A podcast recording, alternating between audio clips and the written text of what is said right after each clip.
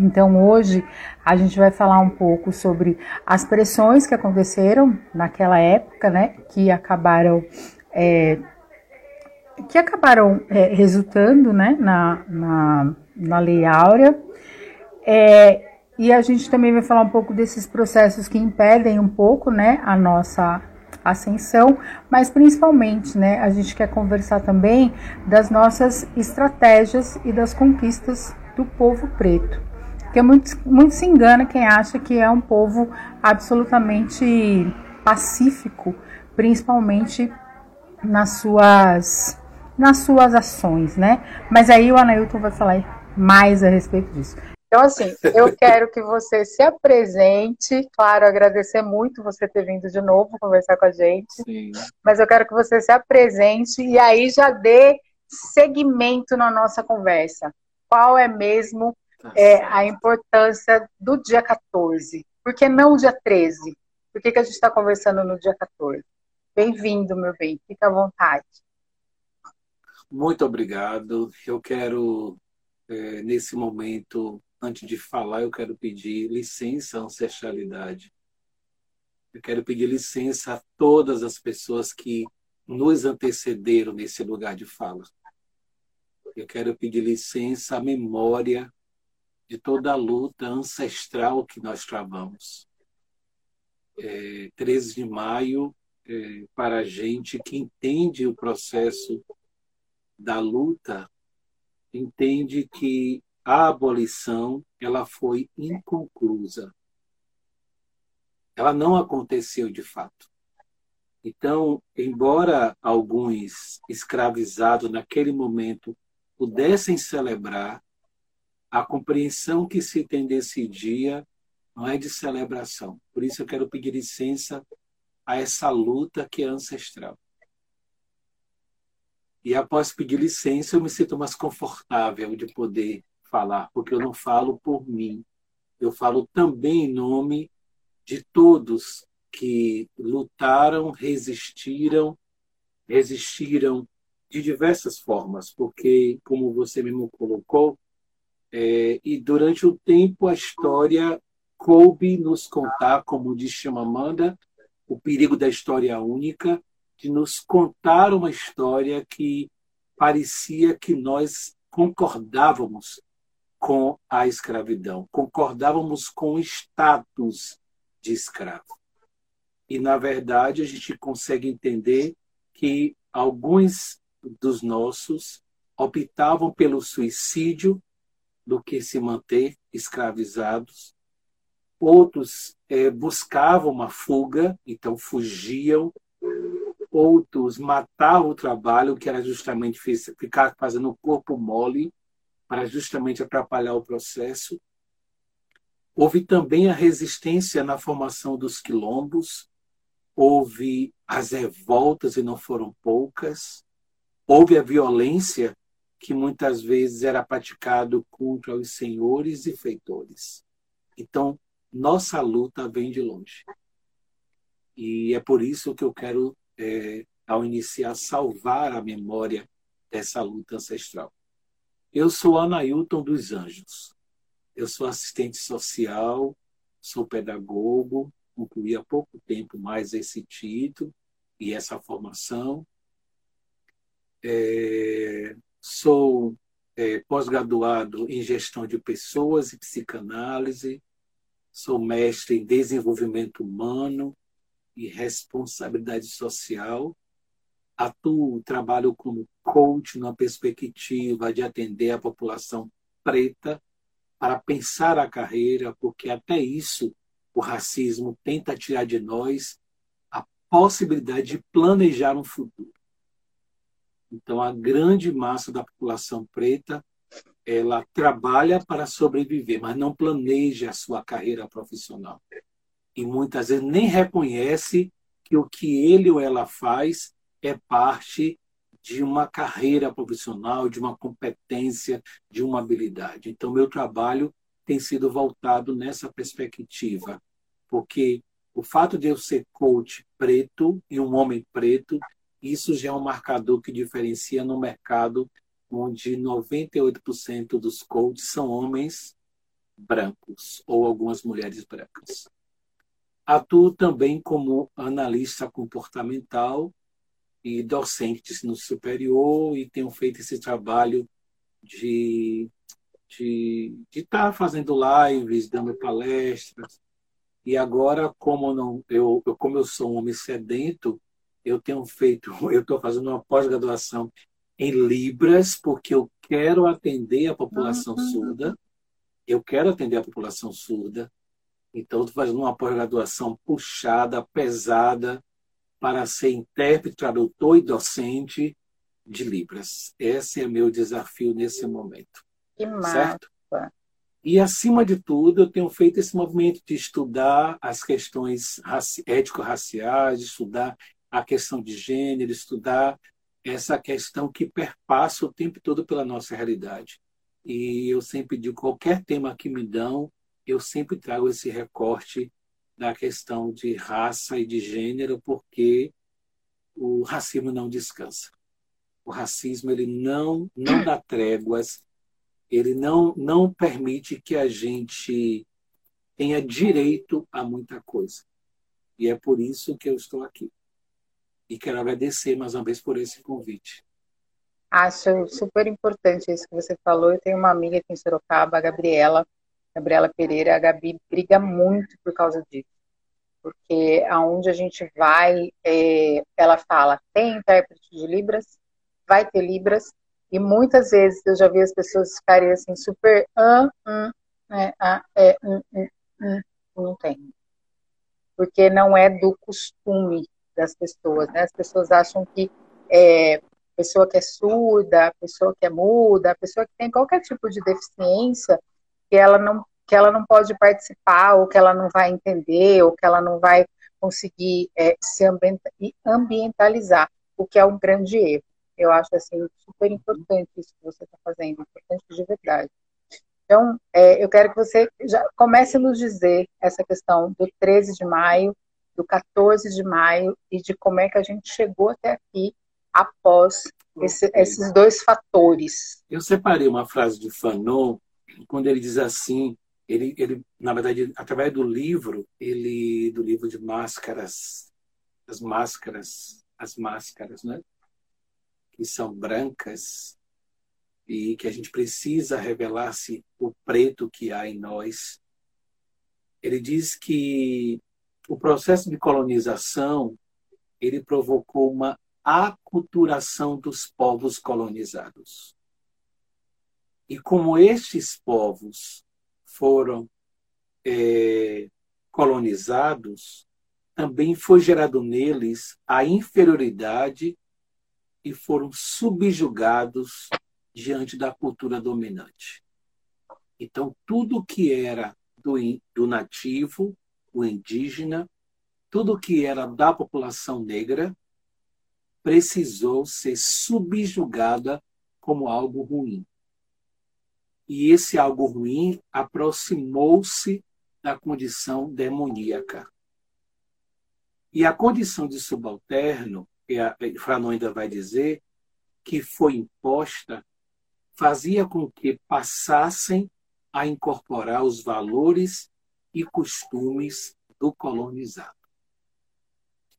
Então, o 13 de maio, ele é um momento em que, supostamente, é, a gente vai ter uma abolição. Né? A escravidão acabou. Mas eu disse no início e volto a falar. Na verdade, uma abolição inconclusa. Porque ali a gente tinha um luto a elaborar, ou lutos a elaborar, porque são muitas mortes que antecedem aquele momento, mas a gente iria ainda ter uma luta.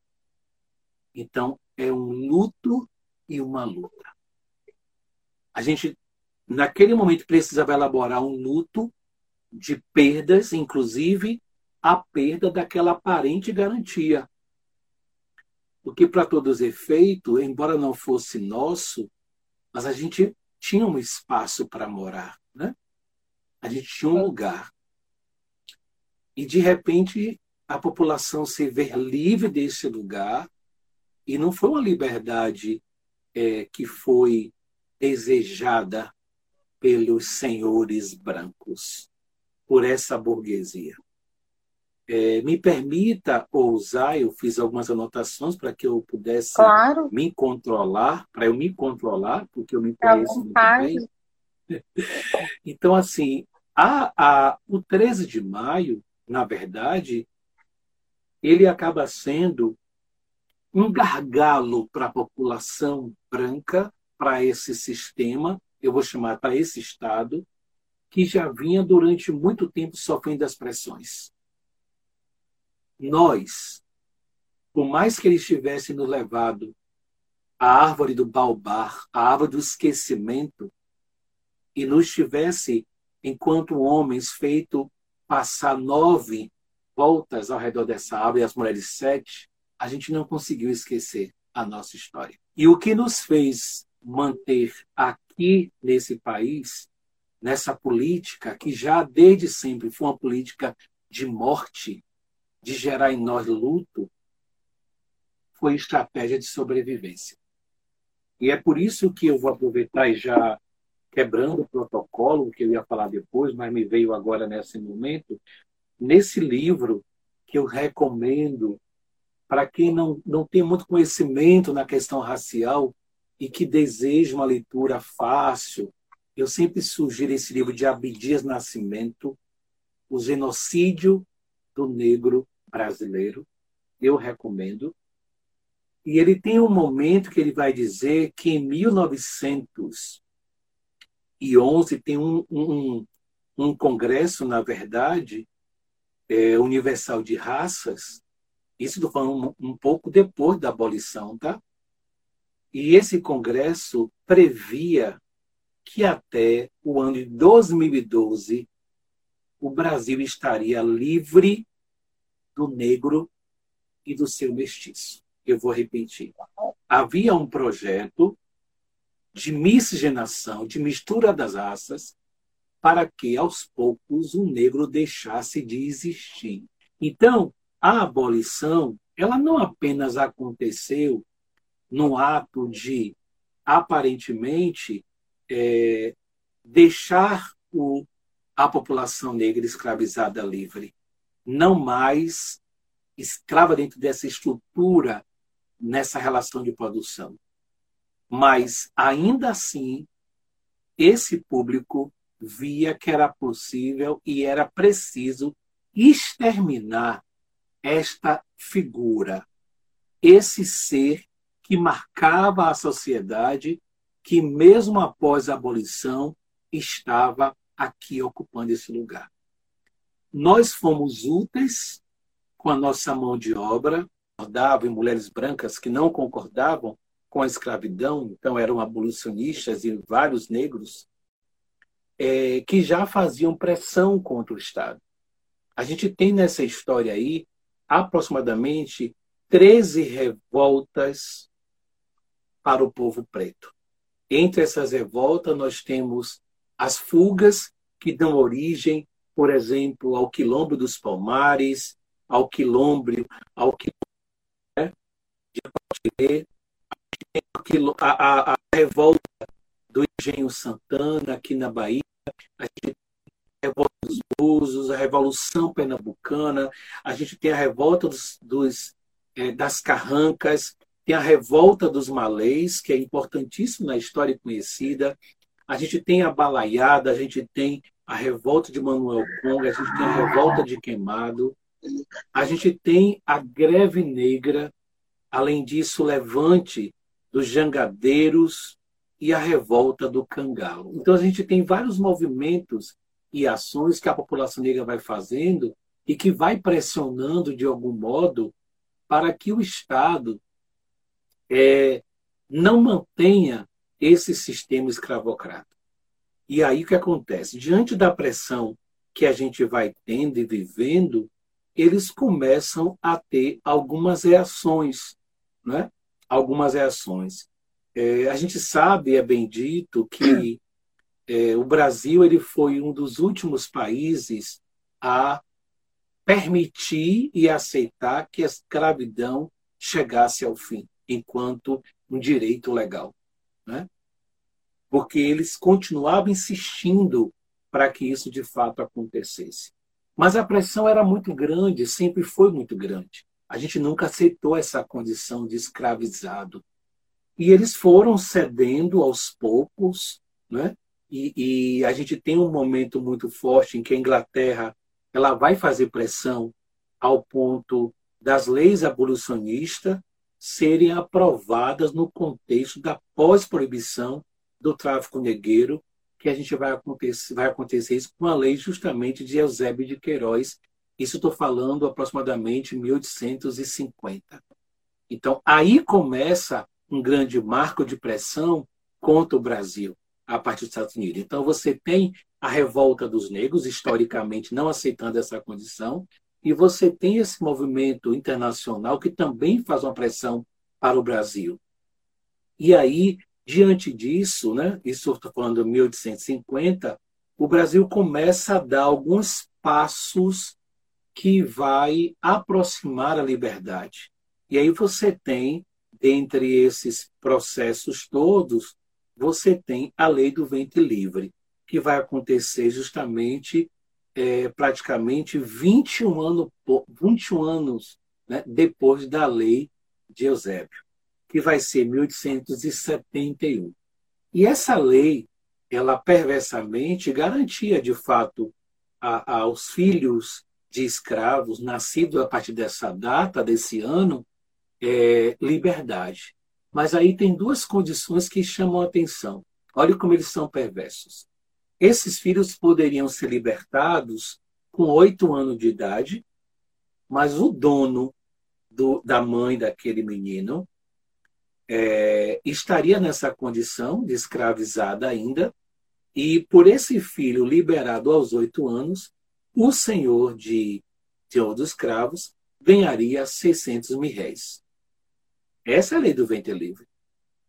Se esse filho, gerado na lei de 1871, ficasse escravizado até 21 anos, esse senhor não receberia nenhuma indenização. Então, que ventre livre é esse que a gente está é. falando? Não é? Que ventre livre.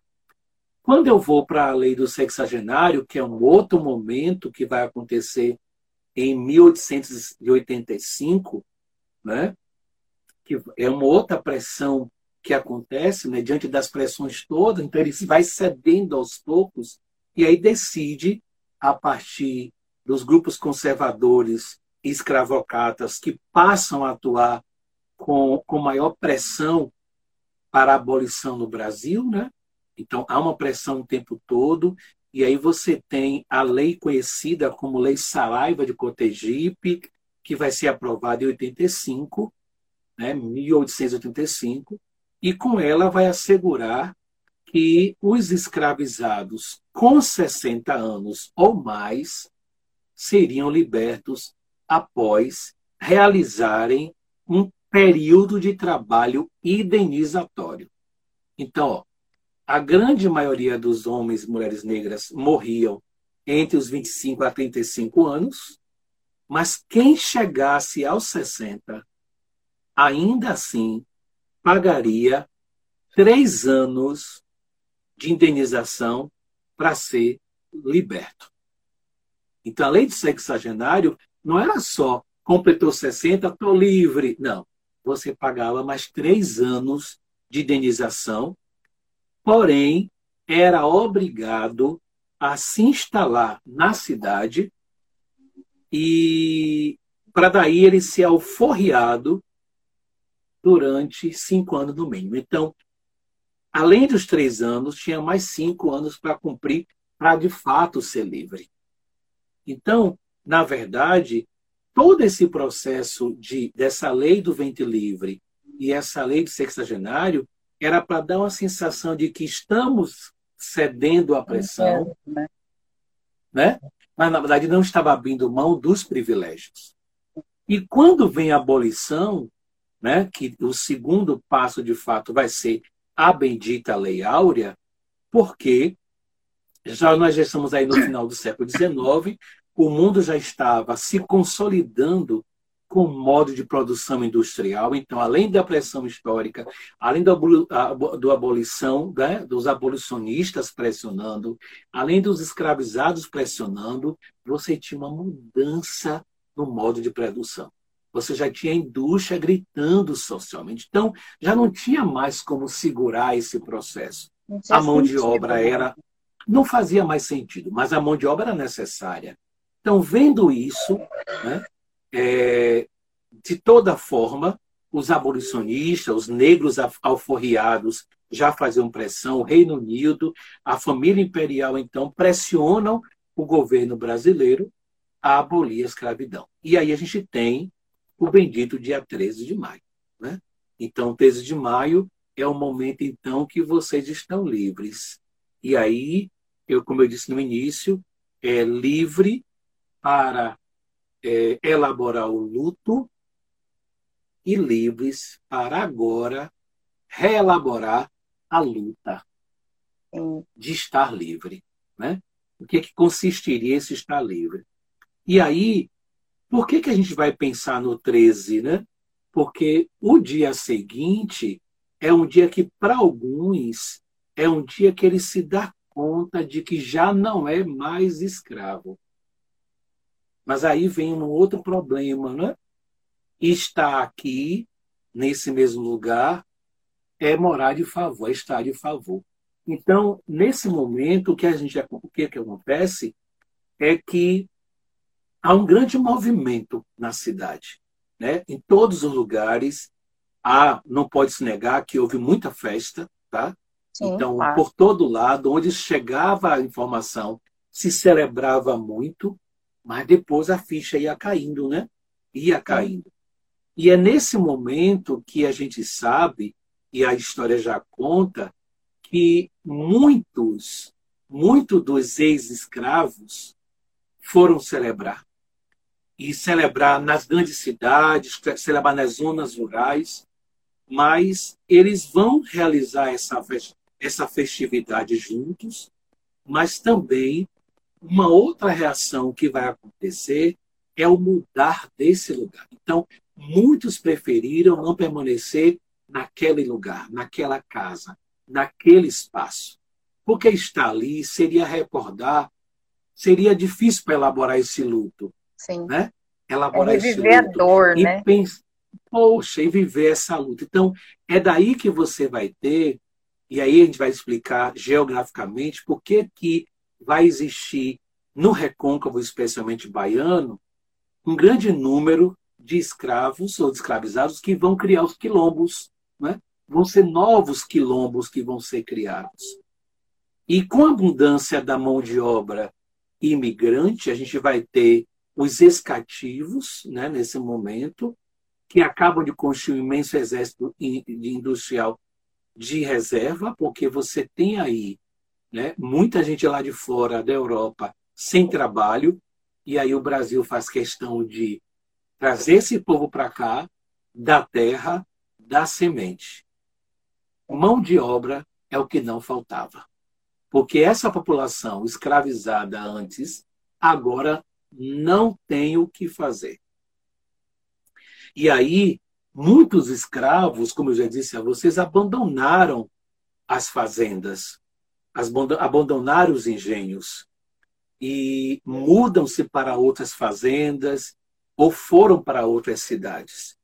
E as migrações desses homens, segundo Walter, né, Walter Fraga, ele vai dizer que, em parte, esse esforço era para se distanciar desse lugar de escravidão, mas isso vai incomodar a burguesia.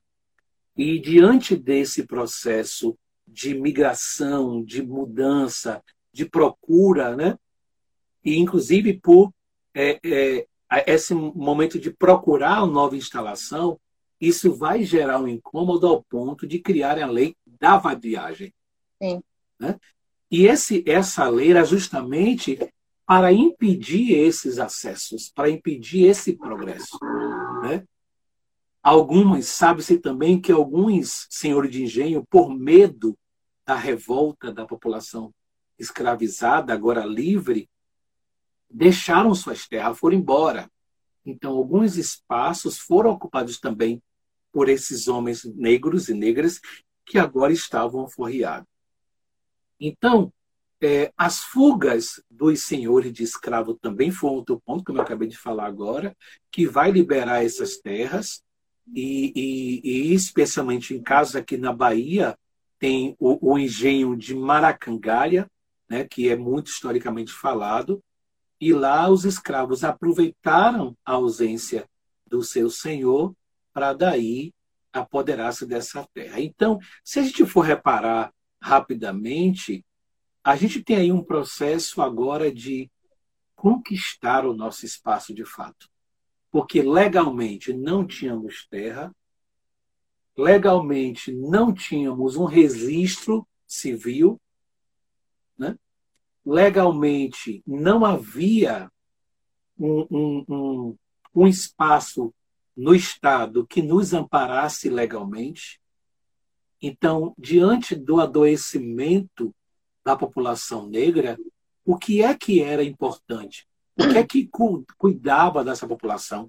Era o saber ancestral. Era o saber ancestral que o racismo fez questão de diabolizar. Então, eram as rezadeiras que entravam nessa jogada eram os curandeiros, que a gente vai chamar, eram os terreiros de candomblé, né, nesses espaços aí já que atuavam para prestar assistência a essa comunidade. Inclusive porque a saúde não podia ser acessada pela população é. negra. Então, onde é que essa população se cuidava? Justamente nas benzedeiras, nas rezadeiras, né? nos guentos, nos preparam nos banhos de folha, né? nas garrafadas que tomavam. E porque o saber sempre esteve conosco, o saber fazer sempre esteve, essa capacidade, estratégia de, de, de, de, de se refazer sempre esteve conosco. Então a gente não tem como celebrar, porque a, a condução que o país e a condição que o país nos deixou foi justamente a mesma condição de opressão que hoje o Estado tenta nos colocar. Porque a gente estava nesse processo aí, mudando do feudalismo, inclusive, para o capitalismo, e vocês sabem muito bem que o capitalismo ele tem uma tendência muito forte é, ao lucro. E quando você olha para o trabalho escravizado, você vai ver, segundo Ricardo Antunes, você vai ver justamente a valorização do trabalho intermitente. Esse trabalho que vai ser acumulado. Né? E você está vendo que, na realidade, ainda hoje a gente vivencia a mesma coisa. Essa pressão desse capital que, que tem como posição não apenas, não apenas o trabalho, mas também se opõe aos nossos corpos, Sim. à nossa vida. Então, quem mais ainda permanece afetado nesse mercado somos nós, a população negra. Então, no dia 13 de maio, a gente foi liberado, e como eu disse, por uma abolição, eu volto a afirmar, inconclusa.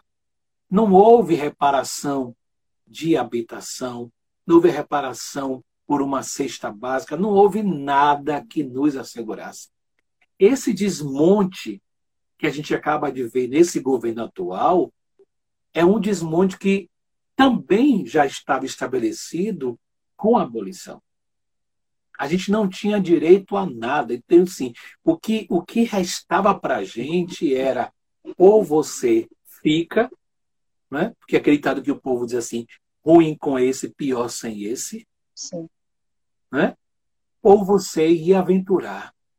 E que bom que nós, como ainda hoje, fomos de peitar e confiando na ancestralidade, a gente foi e lutou. Por isso a gente chegou até aqui. Por isso que essa perspectiva que está aqui, nesse livro de Abílio Nascimento, de que em 2012 não haveria mais negro, isso foi levado ao fracasso, porque, na verdade, a gente sempre utilizou de estratégia para subir. E é por isso que a gente está até aqui para contar essa história. E o grande desafio que a gente experimenta hoje, depois do dia 14 de maio, é justamente não mais permitir que esse homem branco conte a nossa história. Sim. Uma das primeiras estratégias é a gente recontar a nossa história. Recontar a nossa história numa perspectiva libertadora. Contar a nossa história numa perspectiva que descolonize o discurso e as narrativas. É contar a nossa história para que a população negra tenha orgulho de ser quem ela é. Porque um grande, a grande sacada da, do, do, do racismo criado a partir depois da abolição foi justamente ainda assim fomentar a ideia de que a gente não tinha identidade, que a gente não tinha direitos. Então, o desafio é, para nós, no dia 14 de maio, é a gente reconstruir a nossa história. Tiveram pessoas que conseguiram voltar para a África. Hoje já sabe que tiveram pessoas que conseguiram voltar para, para, para a África. Outras conseguiram voltar para espaços ainda aqui no Brasil, que tinham seus parentes, né? Mas a nossa luta foi, vem de longe. E é daí que você vai entender por que, que nós estamos ocupando as favelas. Né? Por que, que ainda hoje nós vamos para as favelas? Por que, que os terreiros de candomblé, na sua maioria, eles estão na favela? Porque ainda é uma expressão dessa abolição inconclusa. A abolição não terminou. A gente não foi ainda liberto de fato. Ainda não há uma reparação oficial. E incomoda a essa galera que a gente esteja dentro desse processo de luta sentado estudando. Eu dizia para uma amiga essa semana que o que mais incomoda essa burguesia hoje é perceber que nós, enquanto homens pretos, continuamos com o marcador que nos invisibiliza, mas a gente já é. A gente já pode dizer que é a gente está podendo usar essa rede para falar Sim. da nossa história, recontar a nossa história e dizer que não é bem assim. E é por isso que é muito fácil, agora, em, no, depois do dia 14 de maio, que a gente reagindo, digam que é mimimi, digam que é frescura, porque eles estavam acostumados nessa história única de que de, de alimentar a ideia de que a gente sempre foi passivo é, à escravidão. É, eu acho que isso é uma coisa importante de, de, falar da história única, é que é uma história Sim. que diz que a gente não fez nada, né? A gente ficou lá quieto esperando que tudo acontecesse. Então, acho que na medida que a gente começa a recontar nessa história, a nossa história, a gente começa a dizer, olha, antes do dia 13, teve isso, antes do dia 13 Sim. teve aquilo, antes do dia 13 teve Sim. aquilo outro, né? Porque aí a gente vai, vai montando, né? Porque isso também me chama a atenção, essa coisa do que é real, né? Como é que a gente tem aí uma, uma sociedade que acreditou piamente que toda essa população, essa quantidade de gente apanhou quieta, calada e ficou esperando ser liberta. Sim. Eu acho que é, é, é, é, a parte né, da, da ilusão coletiva Sim. da dominação da branquitude, entendeu? Sim, mas é porque eles dominavam, por exemplo, eles dominavam o currículo. Então, quem estabelecia o que ensinar era esse era esse poder hegemônico. Na igreja, quem decidia o que pregar era a influência desse poder hegemônico. Então, nos contaram uma história que negava nossas identidades. Então, no momento em que você começa a resgatar a sua, a sua identidade, você começa a ter um novo posicionamento político. Né? Outro dia a gente foi aqui em Salvador, a gente foi num certo restaurante e para comemorar o aniversário de um amigo nosso, restaurante caro, a gente se dá o direito de ir para um claro. restaurante caro de vez em quando. E aí, quando nós chegamos, a gente já tinha ido lá quatro vezes, aí convidamos para comemorar o aniversário de um amigo nosso, e uma amiga chegou, ela e a filha. Uma mulher negra, muito bem apresentável, porque se não fosse, ele não possivelmente não deixaria entrar. E quando ela chegou na porta, a primeira pergunta que o, o recepcionista, que era também um segurança, fez foi: A senhora conhece a política de preço do nosso estabelecimento? Ah, mas... Aí a galera que não conhece a sua história, e que eu tenho dito sinceramente, tem pessoas que eu não quero mais conversar sem que ela estude um pouco. É. Porque ficar no senso comum, eu não estou afim de conversar. Se a pessoa vem no sentido de querer saber, eu vou ensinar, eu vou falar. Mas se vem de nariz empinado, com a prepotência, vai ficar conversando sozinha. Eu, eu disse outro dia uma pessoa, vai estudar. Quando você entender a história, a gente conversa de novo. Eu só sei que essa nossa amiga, ela foi para sofreu racismo na porta. Porque claro. se tem uma coisa que o vendedor mais quer, é vender. É vender. Se tem uma coisa claro. que o vendedor mais quer, é não falar de preço com você. Ele quer que você conheça o produto. Porque quando você conhece o produto e se encanta, pouco importa o preço. A pergunta é: por que, que este homem perguntou à minha amiga se ela conhecia a política de preço? O que é que estava no imaginário desse homem após o dia 14 de maio? Por isso que digo, dia 14 de maio, o pior não foi o dia 13, o pior é o dia 14, que se revela ainda hoje no meu dia a dia. Sabe? É essa 14 de maio que acontece, que aconteceu tem um mês aqui em Salvador, nesse restaurante. O cara chega e pergunta: Você conhece a política de preço? Como se dissesse: Você tem condições para estar aqui, sua preta? E na verdade, assim, Isso assim, né? Aqui... E, e em Salvador, né? A, a, Sim. Né, se você vê preto em todos os lugares, né? Como é? Mas não em todos os lugares. Não, não, não. Não em todos os lugares. não, não, em todos os lugares, todos mas lugares. assim, tem muita gente negra, eu quero dizer nesse, né, nesse sentido, né? Pronto, tem muita gente sim. negra. Pronto, sim, tem muita gente negra. É. Mas após dia 14 de maio, nem todos nós, após dia 14 de maio, podemos estar em todos os lugares. Em todos os lugares, é Entende? Então o pior não foi o dia 13, ou melhor, o melhor não é o dia 13. Porque o dia 13 a gente até tinha onde ficar. Após o dia 13, a gente teve que arranjar onde ficar. E é por isso que quando aqui em Salvador, por exemplo, tem uns dias atrás, choveu muito. E ao chover, a favela sofre muito. A periferia sofre muito. E aí eu vi uma pessoa dizer assim, mas também, olha a pessoa onde vai fazer uma casa daquela. E a pessoa falando, falando, eu peguei, aí eu não aguentei mais e disse ô oh, querida, deixa eu lhe fazer uma pergunta. Você acha que aquela pessoa escolheu aquele lugar para morar, consciente de que quando a chuva viesse, ela e o filho morreriam, o filho de dois anos, morreria de madrugada soterrado. Você quer me dizer que ela planejou isso? Aí ela tomou aquele susto. Pronto. Se você quer conversar um pouquinho sobre, a gente vai falar agora sobre racismo estrutural. Quer conversar sobre isso? Não, eu queria entender. Aí fomos a conversar, sabe? Então, assim, por isso que eu digo, o dia pós 14 de maio ainda é o hoje é o número ainda pouco de estudante negro que está podendo voltar à faculdade.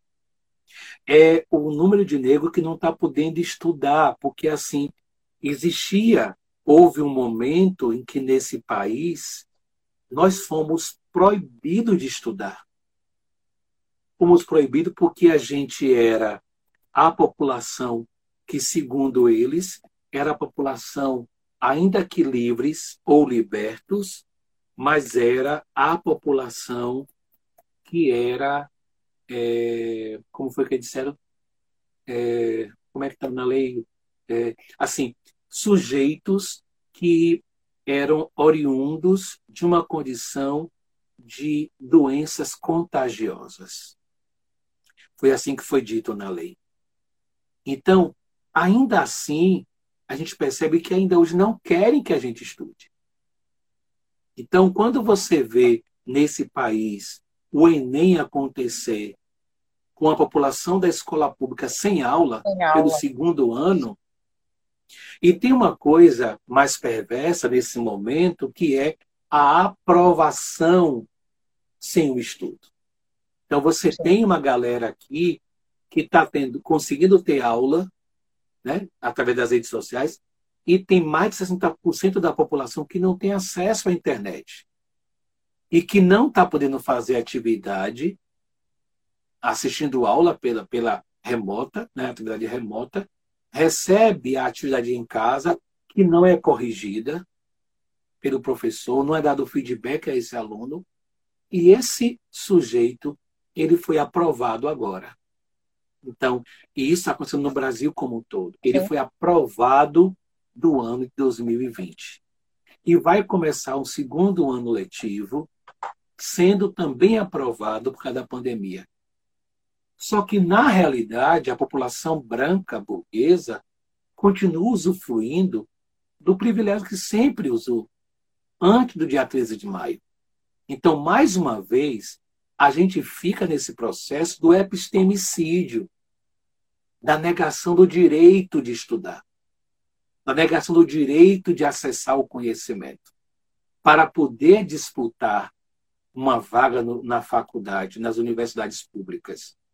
Então, eu volto a dizer, o nosso desafio maior continua sendo o 14 de maio, que é hoje, 14 de maio de 2021 você falou essa questão, né, desses alunos que estão passando de ano tal, eu me lembrei que essa questão das universidades, né, do quanto as universidades estão é, maltratadas, né, do quanto as suas, as suas, os seus orçamentos caíram, o quanto elas não têm manutenção. Sim. Ontem passou é, uma, uma reportagem falando da questão da UFRJ.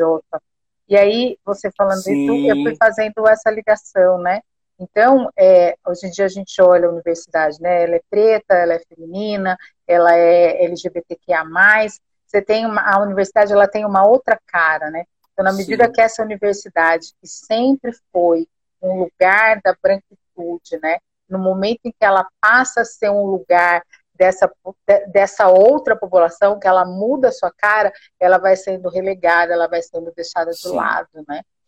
Não sei se isso faz sentido para vocês eles entendem, eles entendem que quando nós começamos a ocupar o lugar na, na universidade, além da qualificação, também despertou em nós o poder do conhecimento. Então, dar educação à população é dar poder. E o que aconteceu nesses últimos anos é que nós foi, foi possível que uma parcela ínfima da população preta pudesse acessar a universidade, tanto pública como privada, por meio das políticas públicas.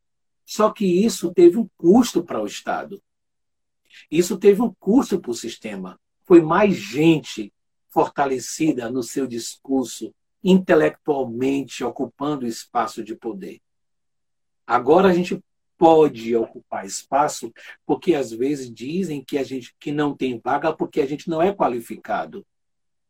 E quando agora não tem o que inventar, a seleção diz: você não atende ao perfil. E o perfil, qual é esse perfil? É.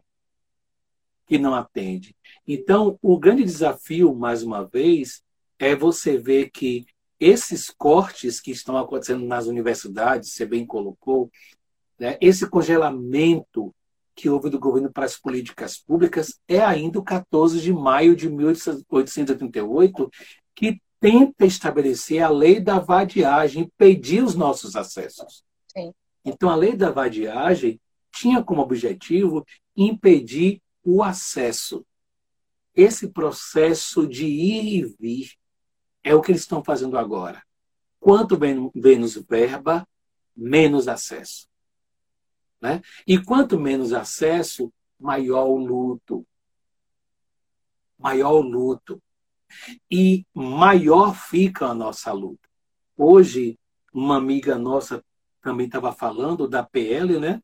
Que é a questão do meio ambiente, em que está sendo aprovada, em que, de repente, isso de fato passando, eles vão poder chegar em qualquer espaço, o próprio proprietário, o próprio burguês, o próprio dono do poder, que são esses governantes mesmo, são esses deputados, são esses senadores, por isso eles aprovam com muita rapidez, sem pestanejar. Eles vão poder estar nos espaços indígenas, nos espaços quilombola, é. e não mais consultar a população vão poder chegar no espaço e eles vão declarar que aquele, aquela invasão que eles fizeram naquele espaço, aquela fábrica, ela não vai trazer danos.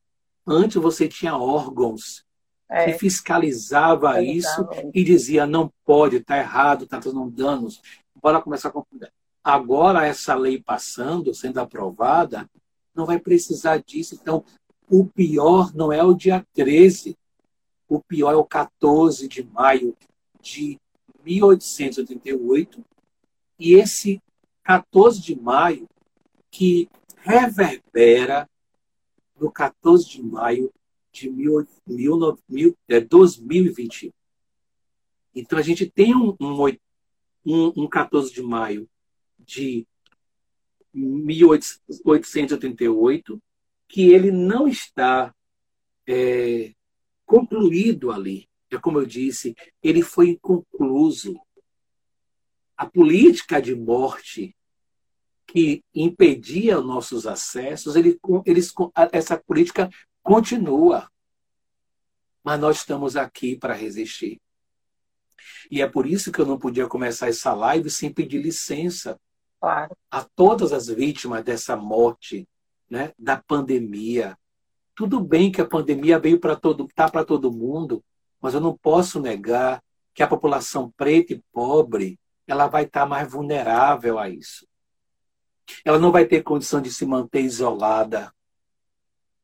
Ela não vai ter condição de, quando sair do hospital viva, as que saem viva, garantir uma alimentação que ajude na sua recuperação, garantir um remédio que ajude no processo de recuperação. Então a grande massa vai, vai ficar com sequelas muito grandes. Então, 14 de maio de 2021, ele é um reflexo ainda desse 14 de maio de 88. E a gente continua lutando. E sabe quando é que a gente vai poder melhorar essa situação? Quando a gente acreditar de que a educação ela vai é. gerar o que cabe a ela fazer, como diz Paulo Freire se ela não transforma a sociedade, né? Então a gente precisa acreditar nessa educação. E o que você faz aqui é um processo de educação. Obrigada. Ainda mínimo, mas é uma estratégia que a gente utiliza para sobreviver. Para que o conhecimento chegue até alguém.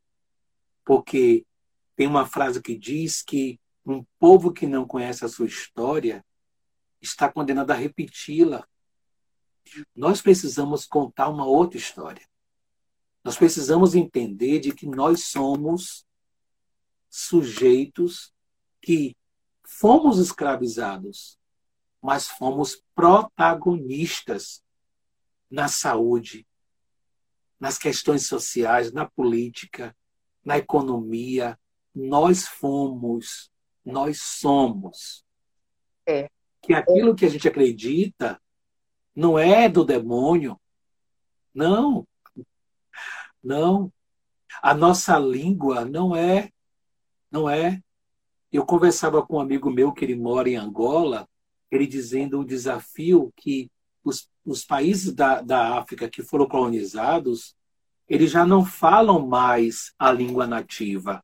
E eu me lembrei também é, só para poder pirraçar quem está nos acompanhando e vai nos acompanhar depois, para que queira realmente comprar o livro, né, que eu estou citando aqui de Abdias Nascimento, e ele vai dizer também nesse livro que a língua, né, a língua, que é algo tão primordial, tão importante para a relação humana, ela também ela foi é, negada, né? como diz Fanon, precisou é, subjugar a língua africana.